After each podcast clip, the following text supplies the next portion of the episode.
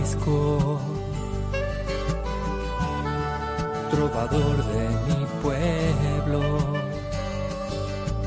hoy perseguido por servir al Señor.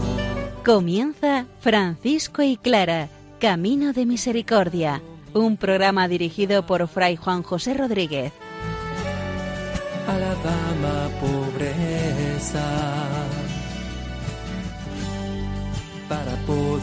Estar más cerca de Dios. Yo, Clara, Un saludo de paz y bien, hermanos. Francisco de Asís se siente tan libre que es capaz de apropiarse y de adaptar distintos textos y hacerlo suyo. Por ejemplo, el texto del Padre Nuestro que vamos a empezar hoy a estudiar. Francisco nos da su vivencia del Padre Nuestro, nos regala cómo entiende el Padre Nuestro, cómo ora el Padre Nuestro y cómo vive el Padre Nuestro. Nosotros vamos a meternos dentro del corazón de Francisco por medio de este texto, para que San Francisco nos enseñe a nosotros a rezar también la oración del Padre Nuestro. Clara, por otra parte, nos presenta el punto cuarto de la regla de Ugolino, que habla de las que quieren profesar esta forma de vida, de una manera particular de cómo han de vivir encerradas y de cómo tienen que vivir su consagración. Escuchemos la palabra del Señor, que ella sea la motivación perfecta para vivir el Evangelio al estilo franciscano.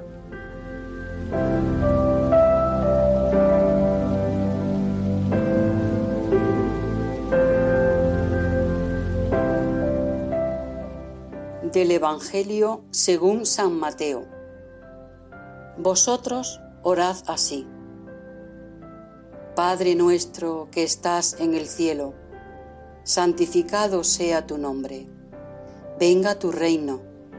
Hágase tu voluntad en la tierra como en el cielo.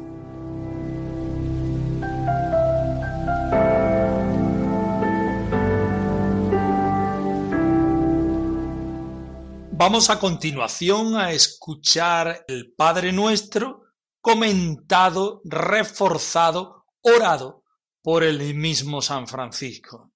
San Francisco se nos convierte hoy en el maestro, en el exégeta, en el que nos da la mano para llevarnos a Dios, pero también nos da la mano para vivir el Padre Nuestro en la vida fraterna. Escuchemos con atención. Padre, Padre, Padre,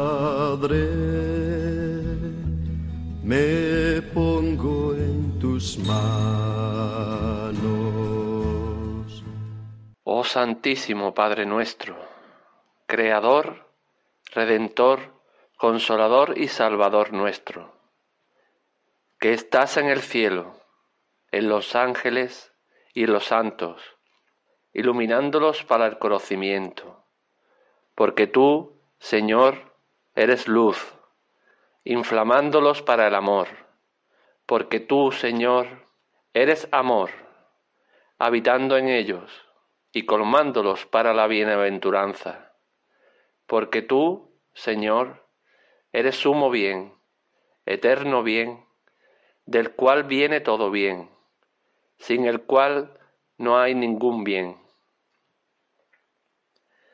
Santificado sea tu nombre, clarificada en nosotros tu noticia, para que conozcamos cuál es la anchura de tus beneficios, la largura de tus promesas, la sublimidad de la majestad y la profundidad de los juicios. Venga a nosotros tu reino, para que tú reines en nosotros por la gracia y nos hagas llegar a tu reino, donde la visión de ti es manifiesta, la dirección de ti perfecta, la compañía de ti bienaventurada, la fruición de ti sempiterna. Hágase tu voluntad en la tierra como en el cielo, para que te amemos con todo el corazón, pensando siempre en ti, con toda el alma, deseándote siempre a ti, con toda la mente, dirigiendo todas nuestras intenciones a ti, buscando en todo tu honor, y con todas nuestras fuerzas, gastando todas nuestras fuerzas y los sentidos del alma y del cuerpo en el servicio de tu amor, y no en otra cosa, para que amemos a nuestro prójimo como a nosotros mismos, atrayéndolos a todos a tu amor según nuestras fuerzas, alegrándolos del bien de los otros como del nuestro y compadeciéndolos en sus males, y no dando a nadie ocasión alguna de tropiezo. Porque tú eres mi Padre.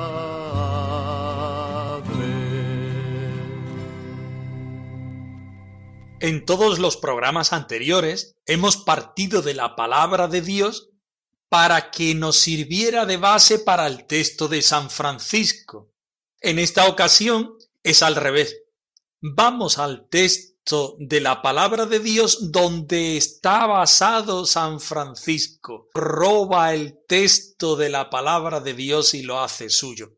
Nos interesa saber qué es lo que dice la palabra de Dios y qué es lo que entiende Francisco en esta palabra de Dios. El texto del Padre Nuestro viene en los Evangelios de San Mateo y de San Lucas casi, casi en los dos es igual, pero cada uno de ellos tiene una finalidad distinta. En el caso de Lucas, utiliza esta oración para enseñar a los discípulos a orar. Por eso le va agregando comentarios. Si nosotros miramos a Francisco, Francisco quiere que sus hermanos menores aprendan a orar, aprendan a hacer del Padre nuestro su vida y de su vida un Padre nuestro. Por eso San Francisco no tiene ningún problema en acoger este texto y hacerlo suyo.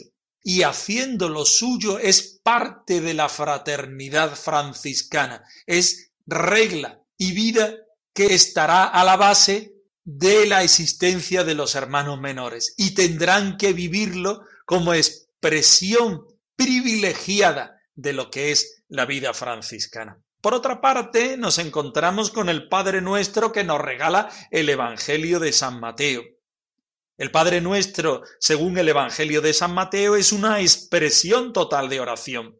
Es la vida de Jesús y la vida del creyente. Y la vida franciscana no es otra cosa más que la vida en Dios, la vida en Jesucristo, encontrarse con el Señor pobre y necesitado en el pesebre y en la cruz, y hacer de la vida de Jesucristo nuestra propia vida, por medio de la oración, por medio de la entrega, por medio de la evangelización, estar muy pendiente con los ojos abiertos, quién es nuestro Padre Dios que nos regala a Jesucristo y cómo Jesucristo una y otra vez nos mete en el corazón y en la mente de Dios Padre.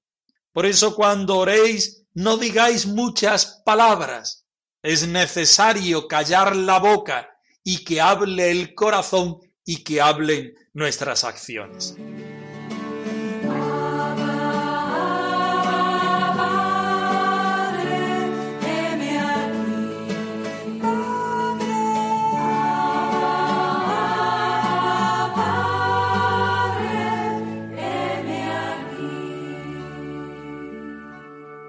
y comenzamos palabra por palabra este texto del Padre Nuestro, desde el sentido franciscano, desde cómo lo siente, lo vive y lo da como regalo a la fraternidad nuestro Padre San Francisco.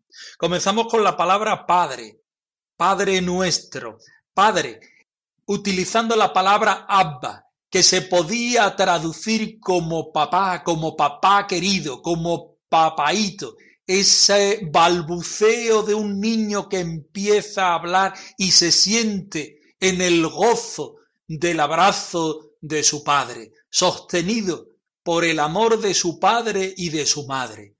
Jesús cuando se pone a rezar la oración del Padre nuestro se siente así, en brazos de Dios Padre y Madre, sintiendo todo el amor y toda la protección y toda la vida que solamente puede dar un padre. Y este Abba, este padre querido, este papaito, es nuestro. Dios se nos regala, Dios se nos da a cada uno de nosotros. Es nuestro, es nuestro Dios, es nuestro Señor, es nuestro Padre. En el sentido de que no lo puedo hacer una propiedad mía, sino que si Dios es Padre, es porque ha dado su vida a Jesucristo y le ha dado la vida para entregarse por nosotros. Si Dios es Padre, Jesucristo es nuestro hermano, nuestro hermano mayor y nuestro hermano menor a la vez, y nos hace a nosotros, sus hijos, hermanos, hermanos en Jesucristo. Nuestro hermano mayor es Jesucristo, pero Él vive la vida desde la minoridad, desde la entrega, desde los últimos puestos. Por eso Él se hace menor para enseñarnos a cada uno de nosotros que la vida, la vida evangélica, no puede vivirse si no es desde la minoridad, si no es desde el servicio, si no es desde el entendimiento afectivo y con toda la vida de un Dios que se nos da desde el servicio, desde el perdón, desde la entrega total. Si Dios se nos entrega, su expresión máxima está en Jesucristo. Y si Jesucristo se nos da en su vida y en su muerte, también en su resurrección, es para que nosotros entendamos desde la vida que solamente entregándonos como se entrega Dios Padre y Dios Hijo en el Espíritu Santo, es como tiene sentido nuestra entrega hacia los hermanos. El santo tú el fuerte tú, el grande tú, el único Dios, el santo tú, el fuerte tú, el grande tú, el único Dios.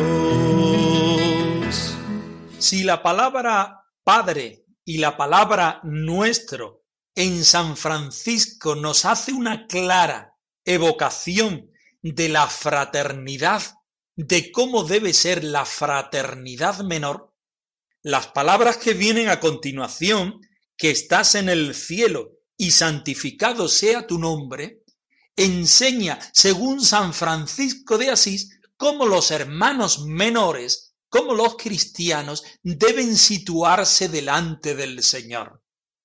El Señor es nuestro Dios, pero nuestro Dios tiene unas características especiales. Y estas características son las de la minoridad, porque todo un Dios grande se hace pequeño, se hace humilde, se humilla en la condición humana para que nosotros que somos humanos no sintamos nunca el desamparo de Dios. Si sentimos la pobreza, el frío, si sentimos la tentación, si sentimos el desvanecimiento de la felicidad, no podemos quejarnos, porque Jesucristo pasó antes por ahí. Y Jesucristo nos invita y nos enseña a todas nuestras carencias y dificultades de la vida a llevarla a este Abba, a este Padre nuestro, a este papaito querido que está en el cielo, pero que está también en el cielo de nuestro corazón, de nuestro espíritu y de nuestra fraternidad. Por eso la vida del hermano menor, la vida del franciscano, de la franciscana, no puede ser de otra forma más que santificar con la vida concreta de minoridad el nombre de Jesucristo, el nombre del Señor. Y cuando decimos nombre estamos diciendo la identidad de la persona. Para un judío su nombre era lo que significaba, lo que estaba viviendo en el mundo. Cuando nosotros santificamos el nombre del Señor, lo que queremos decir es que lo hemos experimentado, lo hemos vivido y como sabemos de quién nos hemos fiado, nos entregamos totalmente al Señor, mirando su rostro, mirando su realidad más grande, y le decimos junto a Jesús y como Jesús, Padre nuestro que estás en el cielo, santificado sea tu nombre. Ya no llamaré Padre a nadie bajo el cielo, ya no llamaré Padre a nadie más que a Dios. Ya no llamaré Padre a nadie bajo el cielo. Ya no llamaré Padre a nadie más que a Dios, a nadie bajo el cielo. A continuación vienen tres peticiones. Venga a nosotros tu reino, hágase tu voluntad, danos hoy nuestro pan de cada día. En cada una de estas tres peticiones vemos cómo San Francisco descubre la forma propia de vida de los hermanos menores.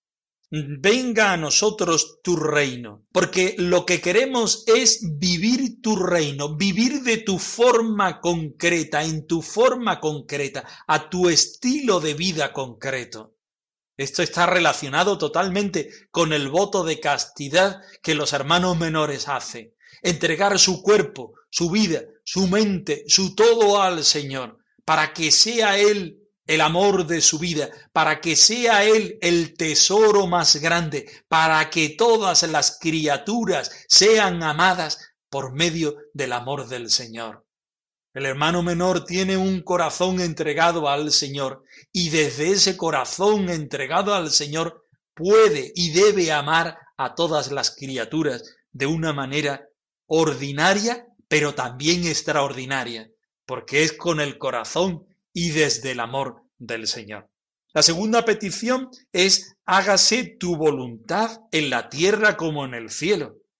Esta petición nos podría asustar, pero desde la perspectiva franciscana se convierte en una dulce enmienda. Hágase tu voluntad, porque tú eres en mi vida el que está, porque yo te entrego mi libertad y tú me haces libre para encontrar, para buscar y encontrar los caminos del Evangelio. Aquellos que no me separen de ti, sino que justamente en la libertad me encuentren y me enseñen tu rostro en cada momento de la vida. Y danos hoy nuestro pan de cada día lo relacionamos con el voto del sin propio, el voto de pobreza. Queremos vivir desde esta necesidad de ti todos los días y todos los momentos, y no hacerlo solamente espiritualmente, sino también corporalmente. San Francisco nos habla del pan de la Eucaristía y del pan de alimentarnos cada día. El Señor no nos puede fallar, porque nosotros somos pobres, vivimos entregado totalmente a Él. Y cuando se vive totalmente entregado al Señor, el Señor le da el ciento por uno. Yo quiero hacer tu voluntad, Señor.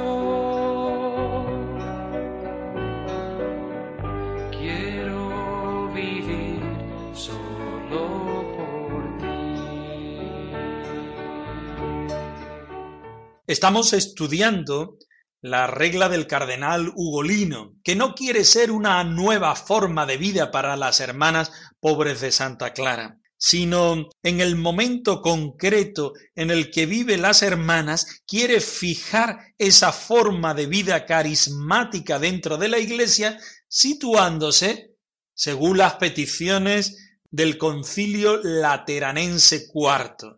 Y el cardenal Ugolino fija una forma característica de las hermanas damianitas, de las hermanas pobres de Santa Clara, vivir en lo oculto del claustro. Claramente vemos en este punto de hoy cómo el cardenal Ugolino invita a las hermanas a vivir desde la forma oculta de la clausura y dedicarse a esta contemplación y adoración. Escuchemos el texto. Solitario amor, mi gran amor, mi dulce bien. Vos sois el único reposo de mi corazón. De las que quieren profesar esta vida. Todas aquellas, pues, que abandonado y despreciando la vanidad del siglo, quisieran abrazar vuestra religión y vivir en ella, es preciso y conveniente que observen fervorosamente esta ley de vida y disciplina. Deberán permanecer encerradas todo el tiempo de su vida.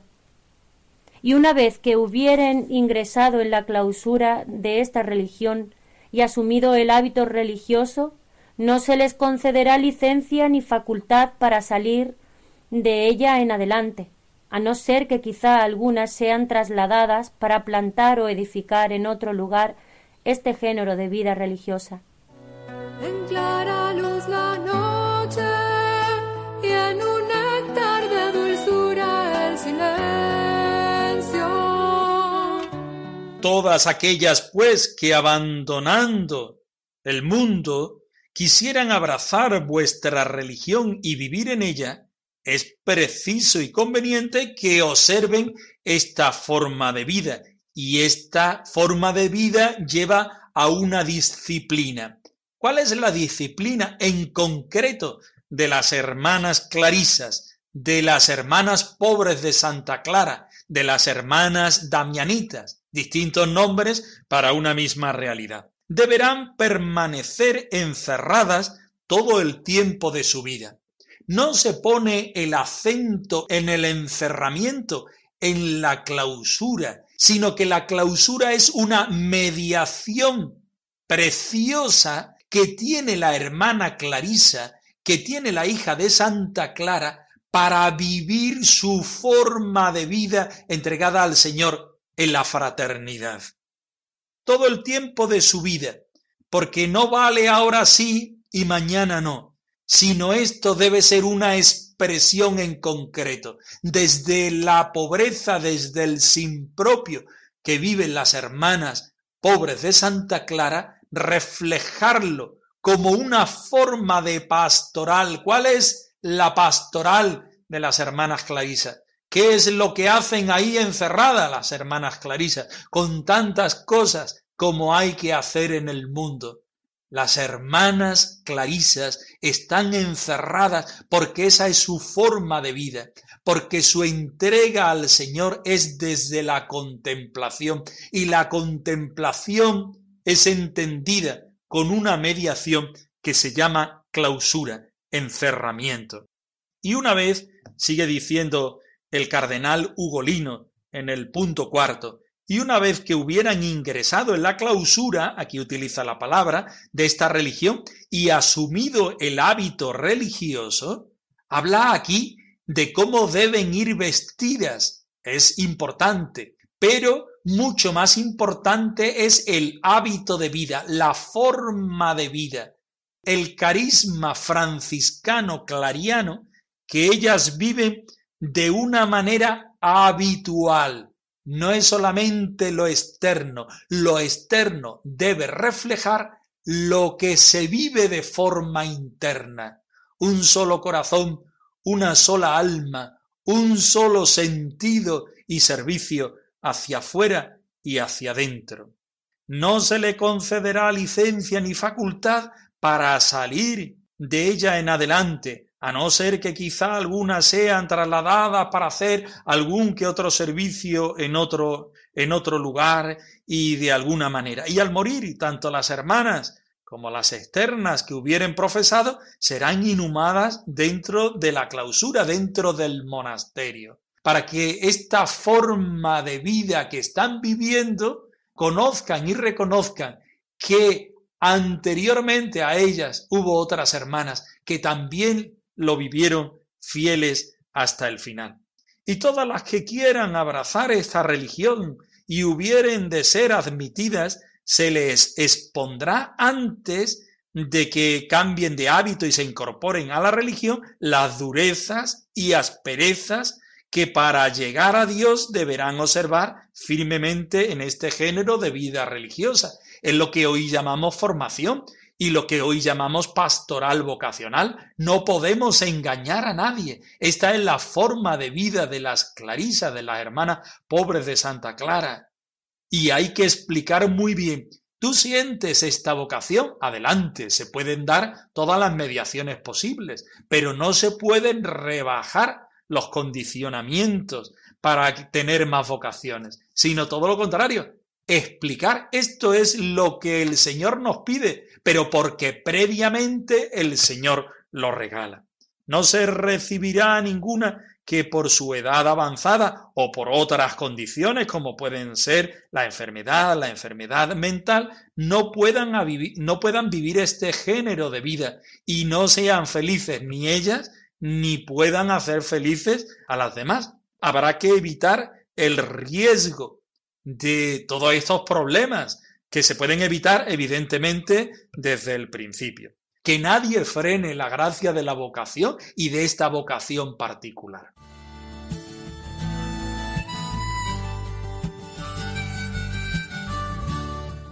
Nosotros nos despedimos. Queremos vivir el Padre nuestro. Queremos revitalizar el don del encuentro con el Señor dentro de la vida franciscana. Y os damos la bendición del Señor Jesucristo al más puro estilo franciscano. El Señor os conceda la paz y el bien. Han escuchado en Radio María Francisco y Clara, Camino de Misericordia, un programa dirigido por Fray Juan José Rodríguez. A la dama pobreza para poder estar más cerca de Dios.